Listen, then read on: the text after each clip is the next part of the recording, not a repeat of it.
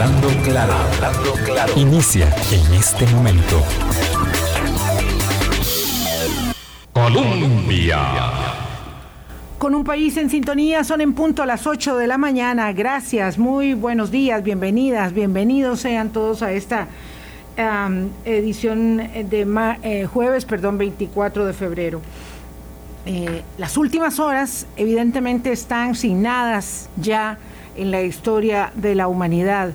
Los líderes de Occidente han calificado sin medias tintas, sin ningún ambaje, esta como la amenaza más significativa para el continente europeo desde la Segunda Guerra Mundial.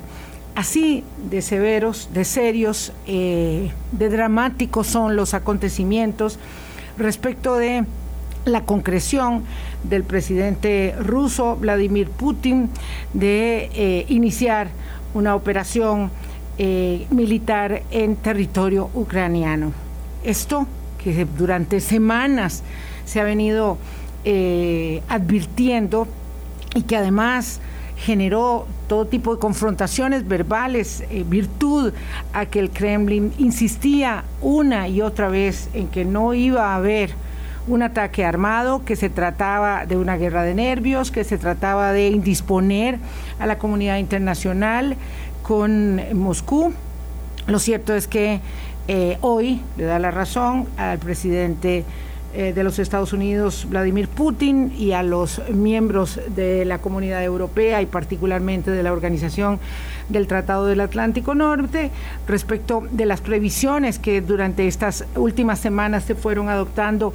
Eh, me refiero a ir eh, sacando funcionarios de área sensible de Ucrania sacando funcionarios, pidiendo que se fueran tomando las medidas protectoras de protección adecuadas que ahora ya han trasladadose a una circunstancia pues obviamente mucho más severa.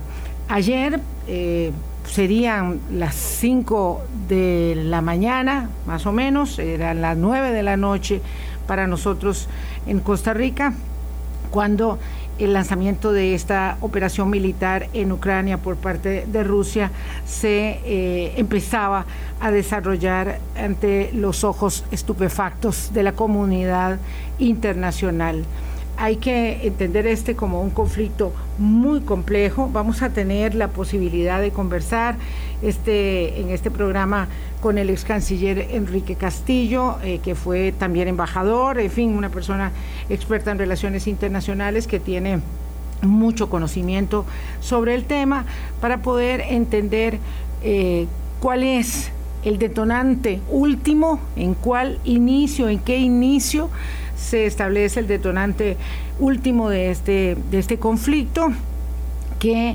eh, pone a Ucrania en una situación tan delicada como la ah, ubicación misma en la que se encuentra y eh, de cara a la afirmación del el autócrata Vladimir Putin y sus ansias, las ansias de Ucrania de mantenerse como una comunidad democrática independiente, cosa que por supuesto amenaza mucho esa afirmación del poder del poder ruso y donde también se juegan las eh, las afirmaciones de Europa sobre Europa Oriental, sobre el poder y la soberanía de las naciones que en los últimos años, luego especialmente de la desintegración, perdón, de la Unión Europea, eh, perdón, de la Europa del Este, van teniendo una reivindicación de independencia que Rusia percibe como una amenaza, virtud a que algunas de esas naciones ya son eh, miembros de la Unión Europea, de la Alianza del, Tratado del Atlántico, eh, cosa que no pasa así con Ucrania. Este es un conflicto muy complejo. Vamos a tratar de establecerlo en algunas claves respecto, decía, del antecedente más inmediato que podría, podría, vamos a preguntarle a mi invitado si está de acuerdo con que lo situemos allá por el 2014, cuando empiezan a cambiar eh, desde el punto de vista de la política interna ucraniana, también eh, las condiciones y asume el poder el actual presidente y con ello algunos de los lazos más estrechos entre Moscú y Kiev empiezan a desvanecerse. Ya está con nosotros don Enrique Castillo, voy a dejarlo que eh, se siente, que tome lugar y que tome respiro para poder explicarles un poco de este eh, complejo conflicto que en las últimas horas ha recorrido eh, el mundo virtud a este inicio de operaciones en el territorio ucraniano. Voy a hacer una pausa, 8.05 de la mañana, para que nos acomodemos, ya volvemos. Hablando claro. Colombia. Con un país en sintonía, gracias por acompañarnos este jueves. Ah, conversamos con el ex canciller eh, diplomático costarricense y por supuesto especialista en relaciones internacionales, don Enrique Castillo. Eh, nunca mejor eh, eh, nunca mejor señalada a la hora del encuentro, don Enrique, aunque sea tan dramática, eh, tan doloroso el, momento como el inicio de una operación militar en eh, Europa Oriental, una circunstancia que los especialistas califican como la amenaza más severa que sufre Europa desde la Segunda Guerra Mundial. Así que muchísimas gracias, don Enrique, muy buenos días. Muy buenos días, doña Vilma. Es un gusto estar de nuevo aquí en este estudio. Muchísimas gracias. Ah, vamos a ver, yo estaba pidiendo su anuencia aquí al aire con los oyentes cuando usted venía ya casi llegando, en el sentido de si podríamos establecer el antecedente próximo inmediato del conflicto en el 2014, porque en realidad cuando uno pretende entender una cosa como esta, tiene que irse tan, tan atrás que le resulta muy difícil. Y teniendo el tiempo que tenemos corto, eh, pues yo quería saber si eso era correcto, si no era eh, ninguna barbaridad, como para poder este, darle a la gente un panorama de qué es lo que pasa en Ucrania, eh, señalando tal vez como punto de entrada que Ucrania es un país inmenso, muchas veces más grande que Costa Rica, estamos hablando de 600 mil kilómetros cuadrados, eh, hay una duda en cuanto a cuántos millones de habitantes tienen, hay, hay unos que dicen que 44, otros dicen que 41, porque ha ido perdiendo muchos habitantes, eh, que evidentemente este, están en otras zonas. Eh, ciertamente es la nación más grande de Europa después de Rusia, justamente, ¿verdad? Más grande que Francia, por ejemplo. Eh, y limita al sur con el Mar Negro, con Rusia, eh, limita al este, que es una, la zona de conflicto, precisamente con Bielorrusia al norte, cosa que no es detalle menor. Ahora don Enrique nos explicará por qué, con Polonia al oeste, con Eslovaquia, Hungría, Rumanía y Moldavia, que también es un asunto eh, importante al suroeste. En fin, una de las particularidades que tiene este territorio tan inmenso es que tiene muchísimas fronteras eh, y muy eh, sensibles y neurálgicas. Pero bueno, don Enrique, si a usted le parece bien, para ya no hablar más, ¿el 2014 es una buena fecha de partida? ¿Cómo no? Está usted tan en lo cierto que lo que se denomina la crisis de Ucrania es un proceso que empieza en el 2014 y que ha continuado ininterrumpidamente hasta la fecha de hoy y quién sabe cuánto más va a seguir. Esa es la crisis de, de Ucrania en realidad para, para que los que no han eh, no se han acercado a ver un poquito el, detalle de los antecedentes, vale la pena eh, explicar muy someramente claro. que, eh, bueno, esto empieza en realidad en el 90-91, cuando se, se implosiona la, la Unión de Repúblicas Socialistas Soviéticas, se diluye, se, se, separan todos y entonces a partir de ese momento los que formaban parte de, la, de, la, Unión de Repúblicas Socialistas Soviéticas, la URSS, y justamente Ucrania fue uno de los 15 fundadores eh, de la URSS allá a principios del siglo XX, eh, también se, separan y, y se independiza con la anuencia de los, de los, de los rusos, porque habían venido teniendo una relación muy, muy amistosa, muy estrecha, y habían eh, firmado acuerdos de cooperación, y entonces hicieron una transición muy pacífica al punto que uno de los pactos que firmaron en esos años de los 90 eh, creo que fue en el 94, hubo dos pactos, pero en uno de ellos, por ejemplo, que es muy significativo, eh, Ucrania entregó las armas nucleares soviéticas que tenía, se las entregó a Rusia, hubo un intercambio y Rusia se comprometió a respetar la integridad territorial de, Ucrania y, se, y acordaron compartir incluso la flota en el, en el Mar Negro. Y así venía muy pacíficamente hasta que eh, la Unión Europea y la OTAN empezaron a acercarse. Usted todos recordarán que una gran cantidad de países de Europa del Este, de la órbita soviética, se pasaron a ser miembros de la Unión Europea y algunos incluso de la OTAN. Eh, y entonces en el 2008 hubo una invitación de la OTAN y de la Unión Europea a Ucrania y a Georgia para que se integraran y siguieran ese proceso igual que los demás.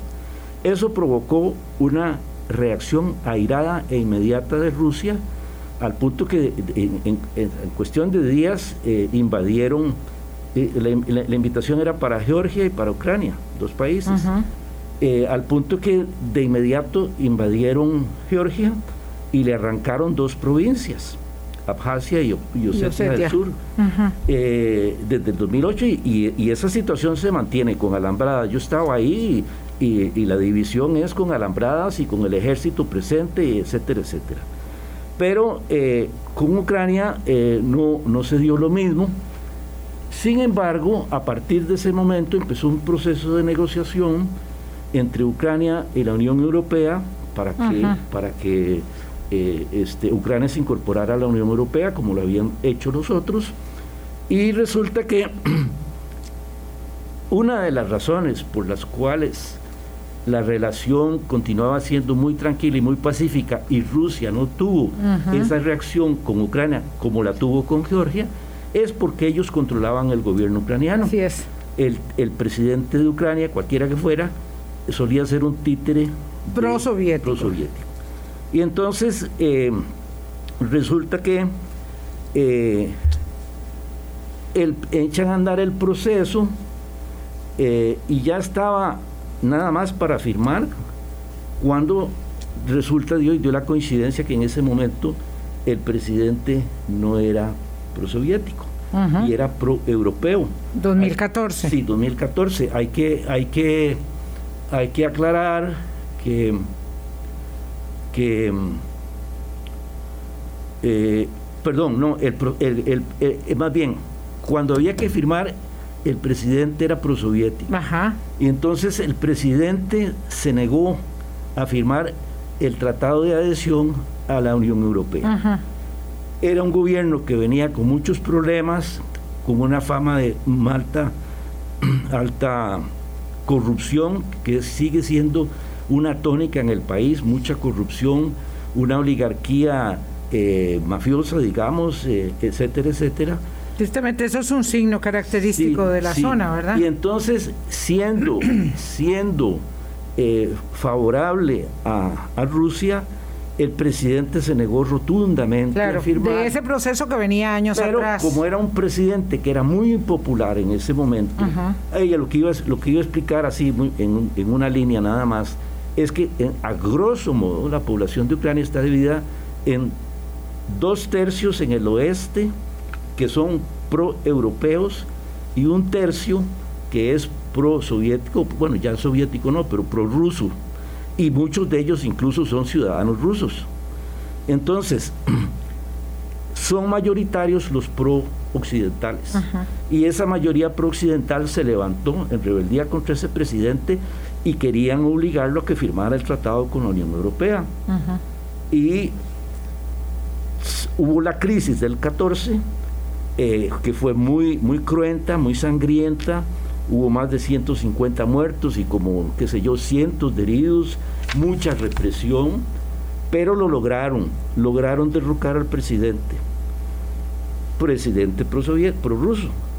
Y ahí arranca la crisis que sigue hasta ahora, porque entonces eh, eh, ya hubo una separación política, además de geográfica, entre los habitantes y la pugna entre el este y el oeste. Es, y, inmediatamente hubo, hubo conflictos militares armados y entonces se hicieron con la intervención de la, de la comunidad internacional, sobre todo lo que se llamó el Grupo de Normandía, eh, encuentros en donde participaron eh, las provincias eh, del este, que son las que ahora se han vuelto a independizar, y participó Ucrania, y participó, este, por supuesto, Rusia, y participaron algunos, digamos, padrinos, principalmente Alemania y Francia, y se hicieron los acuerdos de Minsk. Eh, eso es importante porque los acuerdos de Minsk se suscriben en el año 2015 y digamos que traen eh, calma. Hubo dos, uno en el 14 y uno en el 15. Sí.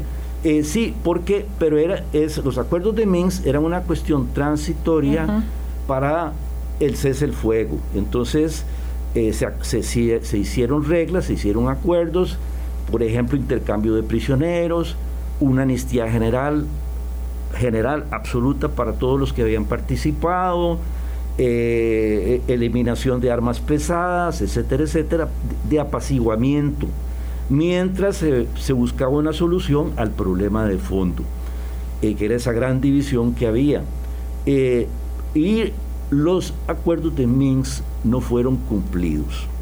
Y entonces Rusia ya montó en cólera, digamos, y, y empezó empezó a, este proceso de tensiones eh, que ha desembocado en lo de hoy, porque los rusos sobre todo, en realidad las dos partes incumplieron los acuerdos, pero la que tenía más, más eh, resquemor, más molestia, era Rusia acusando a Ucrania de que Ucrania estaba hostigando a, sus, a los pobladores rusos del este ucraniano. Y eh, entonces ella empezó a, generarse la tensión y como digo, eso es lo que esa, ese, ese mecanismo se sigue desarrollando hasta, hasta el día de hoy. Eh, Cuando estamos hablando del, del, este ucraniano, solo para que nos citemos, es eh, esa región que se llama la región del Donbass, donde hay eh, dos provincias, dos territorios que son Donetsk y Lugansk, que el, eh, se declaran en, las últimas horas independientes y el lunes, porque todo esto forma parte de ese entramado que lleva a la decisión de la, eh, del ataque militar ayer, y el lunes justamente entonces corre el Parlamento ruso a decir, bueno, se reconoce la independencia de Donetsk y Lukansk, ¿verdad? Se reconoce la independencia. Y entonces la circunstancia es que eso le abre la puerta a Putin para, eh, afirmando eh, su bota dentro de ese territorio, decir que no están invadiendo Ucrania, porque esas, esos lugares ya no son de Ucrania. Es como que decir, mañana ya, no sé, Guanacaste no es de Costa Rica y entonces este, no pasa nada si nos invade otra nación en Guanacaste, porque eso no le pertenece ya a Costa Rica. Y y claro, evidentemente aprovechando esa fractura interna que hay en Ucrania, eh, pero aún así el mundo eh, occidental hoy eh, reivindica que hay una penetración en un territorio que no le pertenece a Rusia y que no tenía, digamos, el derecho de hacer lo que ha hecho. Pero, don Enrique, durante semanas, semanas, especialistas de muy alto nivel, mientras estaba el presidente Biden y la eh, Organización del Tratado del Atlántico Norte, la comunidad europea en su conjunto, diciendo, mucho cuidado, va a haber una invasión, va a haber una invasión. Eh, Vladimir Putin, digamos que mm, se mofaba de, de, estas declaraciones y decía, todo esto es mentira, todo esto es un invento, están en una guerra psicológica, eh, el mismo presidente Zelensky trataba de bajarle el tono al presidente de Ucrania diciendo vamos a seguir viviendo en paz, no vamos a tener ningún problema. Pero eso no sucedió. Lo cierto es que eh, eh, el, autócrata lleva adelante su plan de invasión eh, y ya están, digamos, muy, muy cerca de ciertas ciudades sensibles, ya no digo de Ucrania, porque por supuesto están en el territorio ucraniano, sino de, digamos, eh, quienes afirman el, poder del oeste, que son los pro-occidentales. Entonces, ¿qué pasó? ¿Qué es lo que hace que Vladimir Putin eh, le esté dando hoy la razón a los líderes occidentales que decían que eh, eh, sí se iba a producir esa invasión? Y muchos especialistas en el mundo se han quedado con la boca abierta porque aseguraban que eso no iba a suceder, que a Putin no le convenía y que no iba a querer meterse en el embrollo en el que ahora está metido. Voy a, voy a, es, una pregunta muy extensa esa, pero muy importante. Voy a tratar de resolverla o contestarla tan completamente como, como la pregunta lo requiere.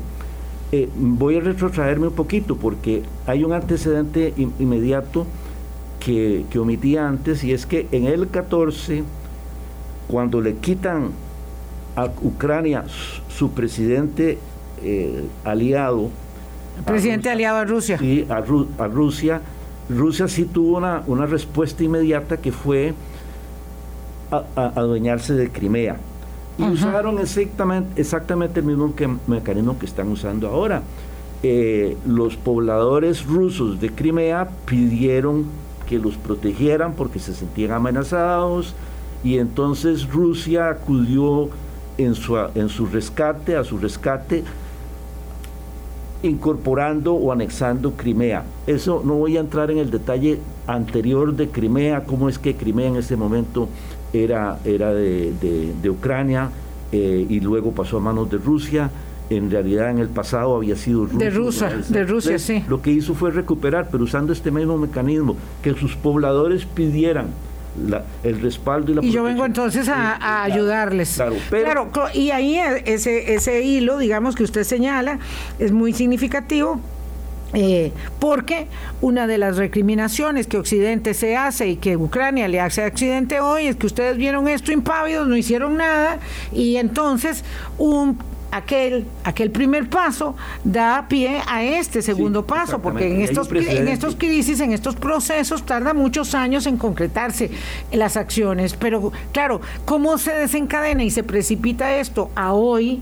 Que todo el mundo está eh, boquiabierto y asombrado y asustado también, no puedo imaginar cuando me levanté hoy, que ayer me acosté muy tarde viendo las noticias, eh, cómo puede amanecer o no dormir las personas que viven en Ucrania, eh, pues viéndose tan, tan vulnerables a una, a una guerra. Claro, bueno, este, esto nos lleva asomarnos al, trasfondo de la situación de hoy, em, eh, vamos a ver, Putin empezó a finales del año pasado a hacer unos reclamos a la comunidad occidental, es decir, fundamentalmente a la OTAN, a Estados Unidos y a la Unión Europea, de que necesitaba Rusia que le dieran espacio sí.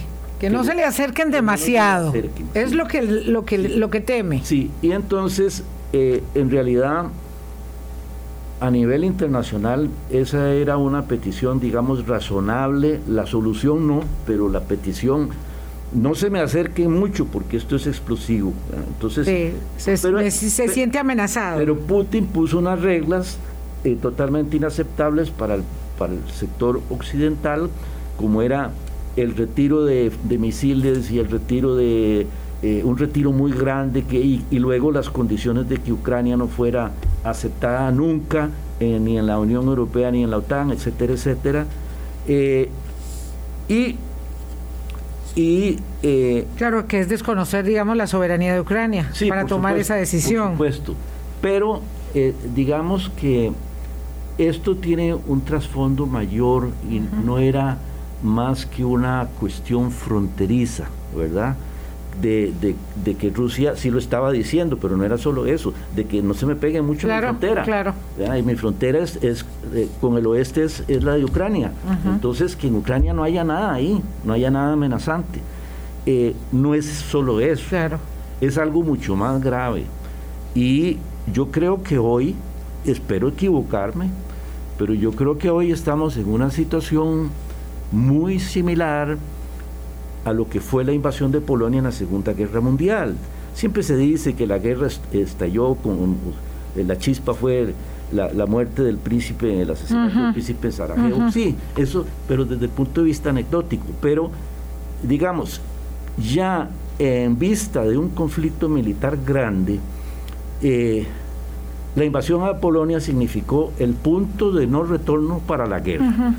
Cuando ya eso ocurrió, ya se había traspasado el punto en que se podía prevenir la guerra.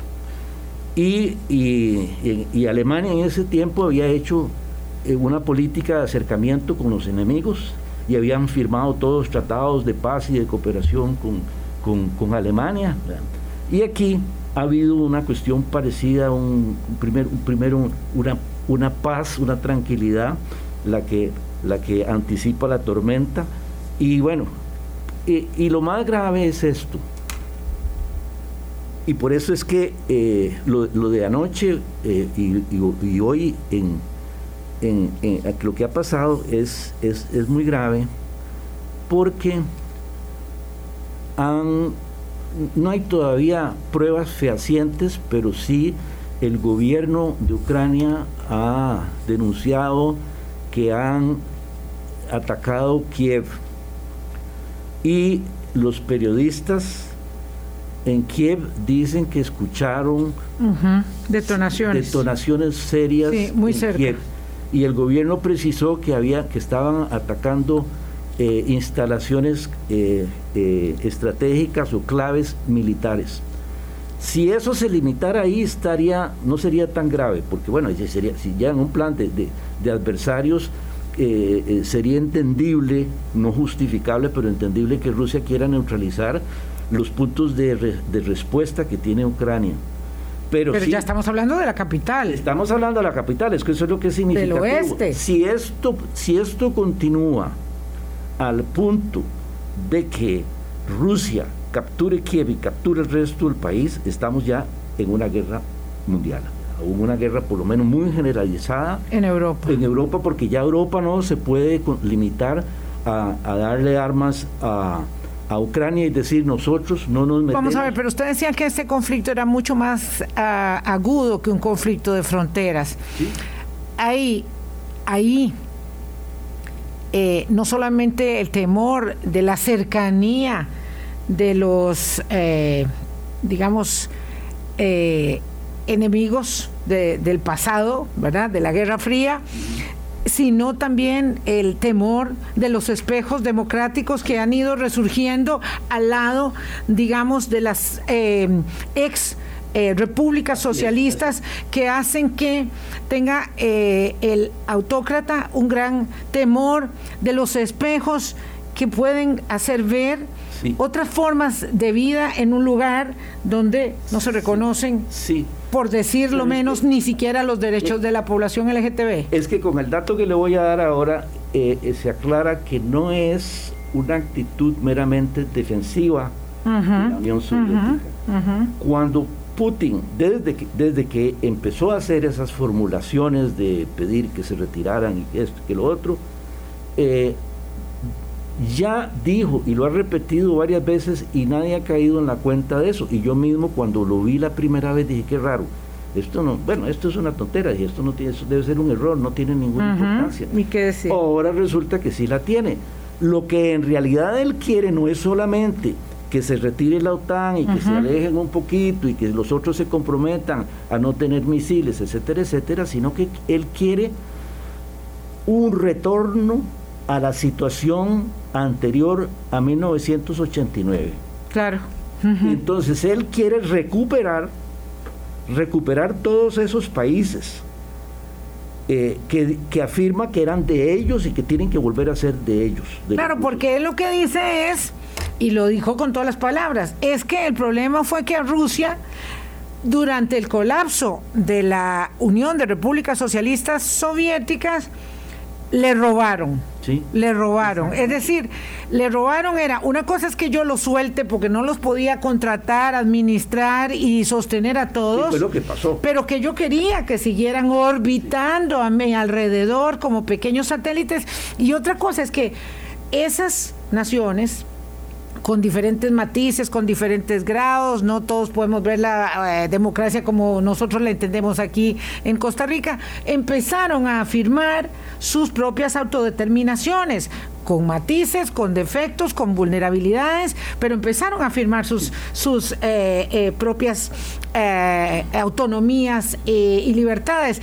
Y eso, y eso alguien con las ansias de poder de, de, Vladimir Putin, que no es cierto que está loco, que no es cierto que está loco, como algunos dicen fácilmente, no, no, es que este está loco, no, él simplemente está en esta, en esta ambición enorme de poder como uno de los ejes del mundo multipolar de hoy, diciendo yo me afirmo aquí, y además él se ve también en el espejo de, de China, eh, eh, es decir, en, espejo de gran potencia. Hay un relato, hay un relato eh, que circula y que, dicen, a mí no me consta porque, pero es posible que sea así, que el propio Putin ha contado cómo sintió él el de, la caída de la, de la URSS, porque él estaba en Berlín y era un agente, agente de la KGB, era, un espía. Sí. Eh, cuando él estando en Berlín se dio cuenta de eso, sintió una gran desolación, se sintió solo, porque ya no había un gobierno que lo respaldara en su trabajo cotidiano que hacía de espía, y todo el mundo se le cayó. Y se sintió muy mal, muy deprimido, muy triste, que, y, e, y no entendía cómo se podía desmembrar la URSS. Y entonces hizo, ha hecho de eso su misión en la vida, restaurar ese imperio que, para el cual él trabajaba en esos tiempos. Y todo esto tiene entonces una, eh, digamos, esa expresión de una obsesión de Putin de restituir un imperio. totalmente anacrónica y sí, un poco, un poco irracional o bastante irracional porque la civilización va por otro camino. Y lo que ha habido en las últimas décadas, y más, de, más, de, más de 100 años, es una difusión, una, una pérdida de identidad y desmembramiento de, los, de todos los imperios, el proceso de descolonización llevado a cabo por las Naciones Unidas, etcétera, etcétera. Y él está yendo a contrapelo de la historia. Y está haciendo una cosa enorme guiado por esa por esa locura, es que es, es, una, es una idea que es irracional. Un despropósito, Un desconocimiento de la naturaleza, de, la, historia, cómo va nadie a pretender que estos países que ya han saboreado la libertad, que han saboreado la democracia, estén dispuestos a renunciar para volver a integrar. pongámoslo en otro lado del mundo, don Enrique. Eh, eh, la, la, República Continental de China eh, está convencida, nadie la va a sacar de ese convencimiento, de que el territorio independiente de Taiwán le pertenece. Y a largo plazo, no decir así como elefante en cristalería, como, como Vladimir Putin, a largo plazo, digo, no sé, si a 100 años o a 1000 años se propone recuperar ese territorio recuperar esa provincia rebelde. Y es un, objetivo político expresamente señalado, señalado. El propio gobierno chino. Exactamente. Bueno, entonces aquí eh, no se trata, eh, pues uno podría considerar que esa es una elaboración argumental que me hace aquí un buen amigo y que dice que es que los, los, los medios que están informando sobre el tema son los mismos que durante años mintieron para justificar la invasión eh, a Irak, que luego se comprobó que fue una guerra por petróleo y por contratos para reconstruir Irak. Entonces, que no es cierto que el mundo sea como el mundo de los superamigos, donde unos son buenos y otros son malos. No, por supuesto que no es algo tan sencillo. Pero claro, pero cuando el mundo occidental, nosotros por lo menos los que somos demócratas, pensamos en algo tan, mm, digamos, eh, a contrapelo, de la autonomía y de la soberanía, de la decisión de los pueblos, de la autodeterminación, como que mañana, y lo digo con, mucho cariño, eh, para, para los eh, buenos amigos chinos vayan a decir que Taiwán les pertenece, y no, ya no, ya Taiwán, una democracia plena, además, porque ese es un espejo muy incómodo, una democracia plena con un nivel de desarrollo tan grande, va a decir, bueno, sí, es que me voy a devolver porque ahora quiero ser, eh, quiero ser de la China continental. Y un poco pasa esto con todos los matices que tenga respecto de, del tema de Ucrania. Hay, que reconocer también que el lado occidental posiblemente ha cometido errores. Claro. Y efectivamente esa, esa expansión de la OTAN y, de la Unión Europea misma este, puede ser cuestionable, ¿verdad? Puede ser cuestionable. Eh, mi colega eh, don Enrique Gomares eh, dice que lo que se requiere hoy en día es no practicar una política de disuasión que se consiga a base de intimidación y a base de demostrar fuerza, etcétera, etcétera, sino que para que haya paz todos tienen que estar seguros, que tiene que ser, tiene que haber una seguridad compartida. pues eso es lo que ha habido durante todas estas décadas y la política de disuasión eh, que no sea a base de la intimidación, parece que ya es tarde, porque lo, por lo que pasó ayer, digo. Pero Rusia... Por lo que está pasando en estas horas. Pero a Rusia no se la ha tomado en cuenta en esos procesos expansivos del Occidente. Y entonces quizá... Ah, ok, esa es la otra parte. Quizá hubo que haber hecho acercamientos y tratar de hacer eh, enfoques conjuntos entre, entre Rusia y los, y los países europeos y los Estados Unidos. Es posible eso que, eh, que, haya, que haya habido esa laguna. Pero hoy en día ya estamos en otro camino y estamos a las puertas, pareciera ser, de una confrontación masiva. Eso es lo que es muy preocupante y alarmante hoy en día. No sabemos, porque los rusos son impredecibles eh, eh, en esto, eh, ya lo vimos con, lo que ha pasado en, las últimas semanas. Eh, no sabemos si de repente paran y se quedan ahí, pero por lo que Putin ha dicho y esa ambición de retornar a antes del, del, hundimiento de la URSS, si él para ahora puede ser temporalmente, puede ser un descanso, puede ir por etapas, obviamente es un proceso tan complejo y tan largo, el que él ambiciona, que es necesario ir por etapas y podría ser que se conforme Ahora con estas provincias, si hace el paso más grande de, de coger toda Ucrania, puede ser que después ahí se quede y no toque los otros mientras tanto, pero hay una amenaza eh, de un gran conflicto que está pendiente ahí como una espada de Damocles. Esto es lo que usted dice, don Enrique Castillo, ex canciller de la República, especialista en relaciones internacionales, es que lo que tenemos por delante es un inmenso signo de interrogación respecto de la deriva de los acontecimientos que se desarrollan desde eh, anoche, es decir, desde la madrugada del último día en, en el territorio ucraniano. Vamos a una pausa, regresamos. Hablando claro. Colombia. Este, este es un tema, eh, hay que decirlo, apasionante, dramático, pero apasionante, porque además, eh, como lo decíamos, es muy corto el lente para ubicarse pues en la década anterior y empezar a hablar de un conflicto que tiene sus raíces en la historia y, la identidad, y la identidad misma de esos pueblos. Entonces, eh, ¿Hacia dónde va el conflicto? Pues es imposible saberlo en estas eh, primeras horas del ataque. Lo que es cierto es que ya había establecido en las últimas 48 horas eh, Biden y los aliados europeos una cantidad este, significativa de sanciones. ¿Acaso eh, por mucho, me parece que la más fuerte, la más dura, eh, fue la decisión de Berlín de no certificar el, gasoducto de, Nord Stream que va desde Rusia hasta Alemania llevando gas por bajo del mar Báltico eh, y esa es una operación neurálgica económica para Putin. Eh, aunque también hay que decir que a largo plazo es, suministro de gas para Europa, entonces también eso es como decir mientras tanto, pero fue una, una medida severa. ahora se anuncian más medidas severas. Eh, eh, pero lo cierto es que, digamos, aquí se juega, se juega mucho para Putin, pero también se juega mucho para, eh, para, para Occidente, don Enrique. Así es, así es. Eh, esto esto de, no inaugurar el gasoducto, eh, que ya está terminado. Ya está, listo, sí, es el proceso de certificación lo que estaban terminando. Exactamente, este, afecta en primera línea a Alemania y, y al resto de Europa.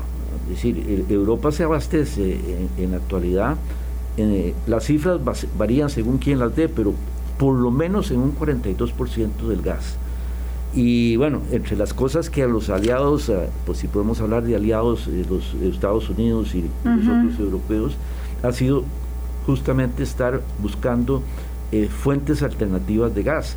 Pero sí va a haber un impacto, eh, si las medidas que se están tomando van a rebotar a, los, a los propios europeos y a los Estados Unidos las medidas bancarias, por ejemplo, privan de servicios bancarios no solamente a Rusia, sino a los otros.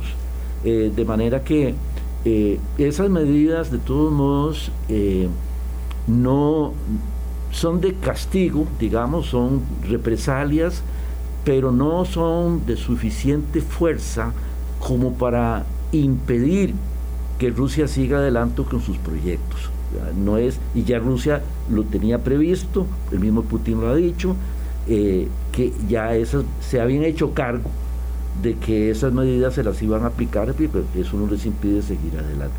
Igual que él también está, y eso es en donde adquiere verdaderamente un carácter amenazante cuando cita el poderío, el poderío militar ruso, eh, que sí es muy avanzado, eh, con, misiles y con, y con eh, eh, armas hipersónicas de, última, de última generación, de, punta, con muy alta tecnología, y si tiene una capacidad de dañar en una guerra.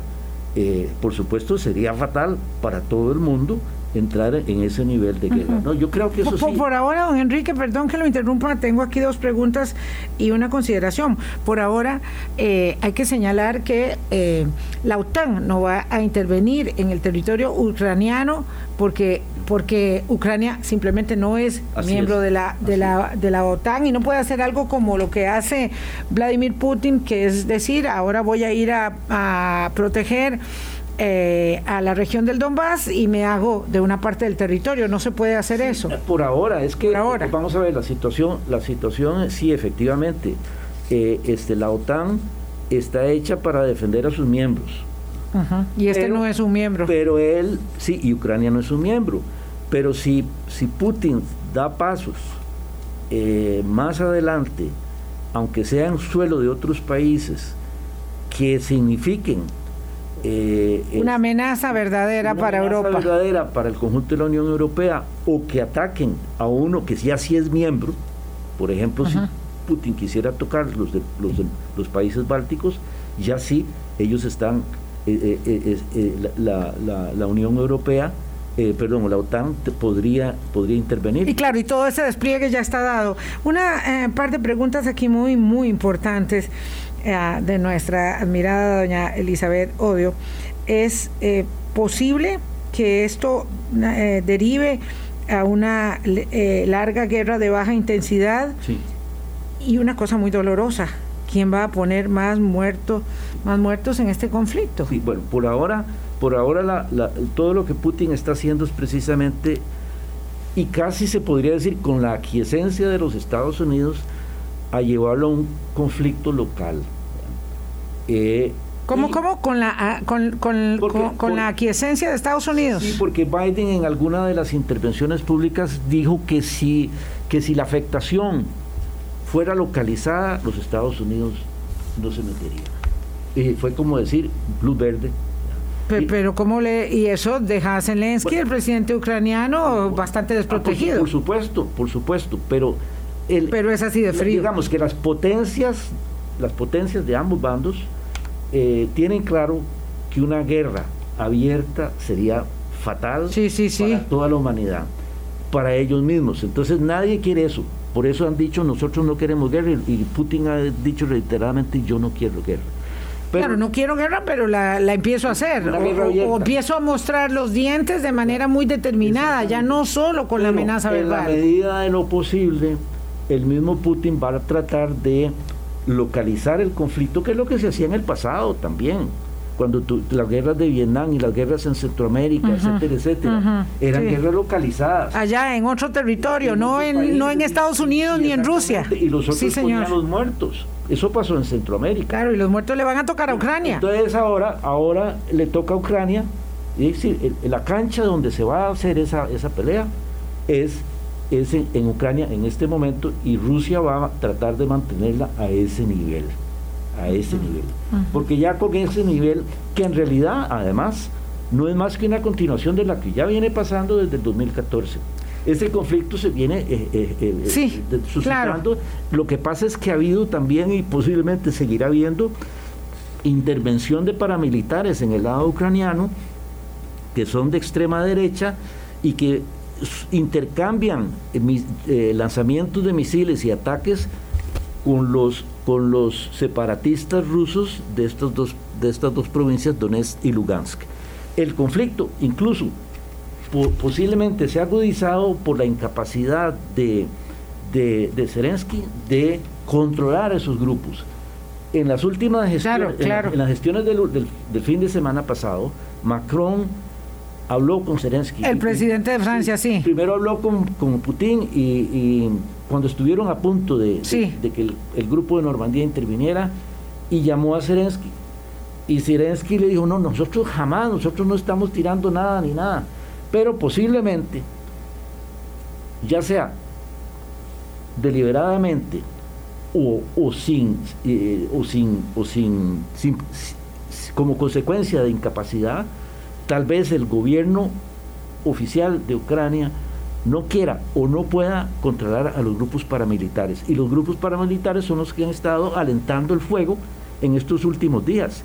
Eh, eh, hay grupos paramilitares a dónde y alentando el fuego ucranianos. Ucranianos de extrema derecha que son grupos paramilitares, que no están, no están integrados al, ejército, no son parte del ejército. Claro, y por eso ahora Zelensky dice, eh, eh, vamos a ver, voy a eliminar las sanciones y le voy a dar armas a los que quieran eh, pelear por... Ah, ya, esos están armados y están... claro, pero va a eliminar las sanciones, pero además le va a dar armas a los que quieran defender también a Ucrania, pero esto, esto es, este digamos ay, de una consecuencia sospechada para pues, acelerar, pues, digamos, las fracturas internas. Es posible, lo cito como posibilidad, que lo que ha hecho que recrudezca la situación y que, y que al final, cuando estaban a punto de hacer una, una cumbre con los oficios de las Naciones Unidas, ellos se haya caído porque los rusos se dieron cuenta de que el gobierno ucraniano no puede controlar esos grupos. Y esos grupos estaban están operando, están operando. Y entonces eh, en esas condiciones el conflicto se prolonga, pero ya viene desde el 14. Y lo que va a hacer es una continuación de ese mismo conflicto, en donde va a haber del lado occidental el gobierno ucraniano, los paramilitares y el ejército ruso del otro. Y eso, eso va a continuar así indefinidamente y todos esos muertos van a ser ucranianos aunque sean ciudadanos rusos o, simpatizantes prorrusos, pero está... Eso, pero serán finalmente ucranianos. Se sigue desarrollando en el mismo teatro en que se ha venido desarrollando. don Enrique, este, nos volvemos a encontrar en unos días, por favor. Hay una parte tan significativa de la historia y por eso es que es tan compleja eh, cuando eh, los rusos entienden la afirmación de su identidad a partir a partir del corazón de Ucrania, a partir del corazón de Kiev. Y eso me parece que es muy interesante también de entenderlo, ¿verdad? Este, ellos ellos se, se, ven como, como salidos de esa tierra, eh, más que como que se les desprendió Ucrania, es que Ucrania es el corazón de donde ellos vienen, de donde vienen los rusos. Y eso es una parte eh, muy, muy eh, compleja y apasionante de la historia y la historia de la humanidad transita eh, por lo complejo de las relaciones de nosotros, de nosotros, los seres humanos, los de aquellos tiempos y los de este tiempo también. Muchísimas gracias, don Enrique. Muchísimo gusto, encantado, volveré cuando usted me invite. Por supuesto que sí, mañana hablamos del tema y el lunes también, sin duda vamos a tener que dar seguimiento a este eh, tema tan sensible instalado en el corazón eh, de la tolerancia y el reconocimiento de los derechos eh, de todas y todos para entendernos en un mundo tan complejo. Que la pasen muy bien, buenos días, hasta mañana. Hablando claro, hablando claro.